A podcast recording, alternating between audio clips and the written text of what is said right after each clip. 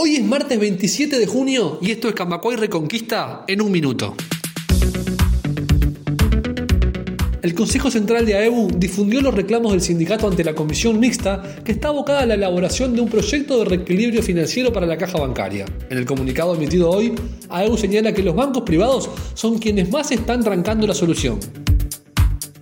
El Ministerio de Salud Pública se negó a aumentar los niveles de sodio y cloro en el agua de Oce para Montevideo y la costa de Canelones, contrariamente a lo que había declarado semanas atrás el presidente de la República. De este modo, cobran mayor urgencia las obras para embalsar agua dulce del río San José.